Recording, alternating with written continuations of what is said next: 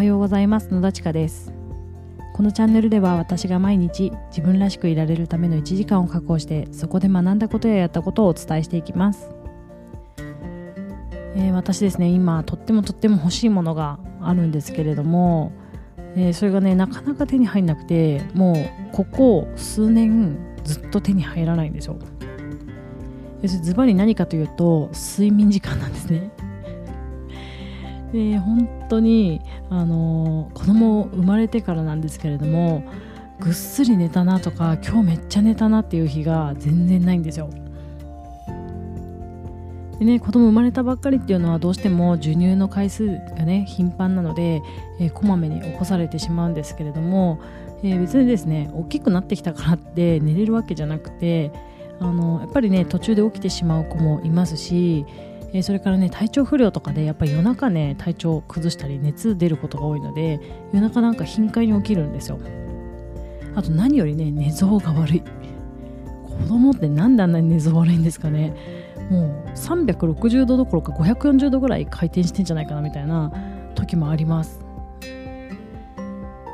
であのもう1周以上回って逆向いてるとかね。えー、そんなことざらにあるんですけれども、まあ、とにかくですね寝れてないんですよ。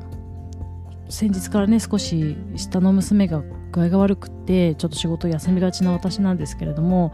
まあね、夜中何度も起こされてで、まあ、子供もね体調悪いからやっぱりたくさん寝るんですね。でそこで一緒に寝ればいいって思うんですけれども全然寝れないんですよ。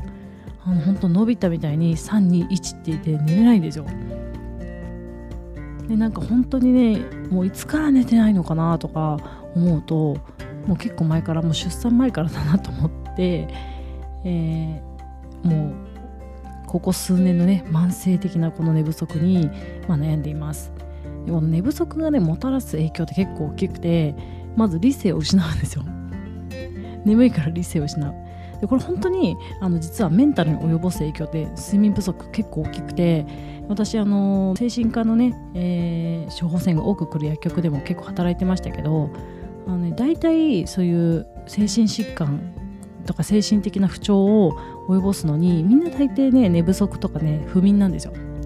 不眠から始まる。もしくは不眠を必ず併発している。それぐらいあの脳に及ぼす影響というかね、えー、メンタルに及ぼす影響っていうのは大きいんだなと思っていますまあ、なのでね私のねこのいつもイライライライラしてるっていうのは寝不足からもね大きな影響があるんですけれどもそれを得ようと思ってもねなかなかできないんですよ。でまああの眠いんだけど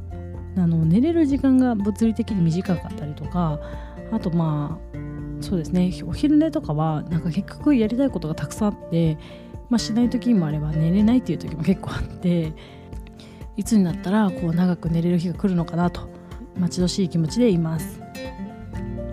そんなわけで今日はですね私があの今一番欲しいものについて語ってみました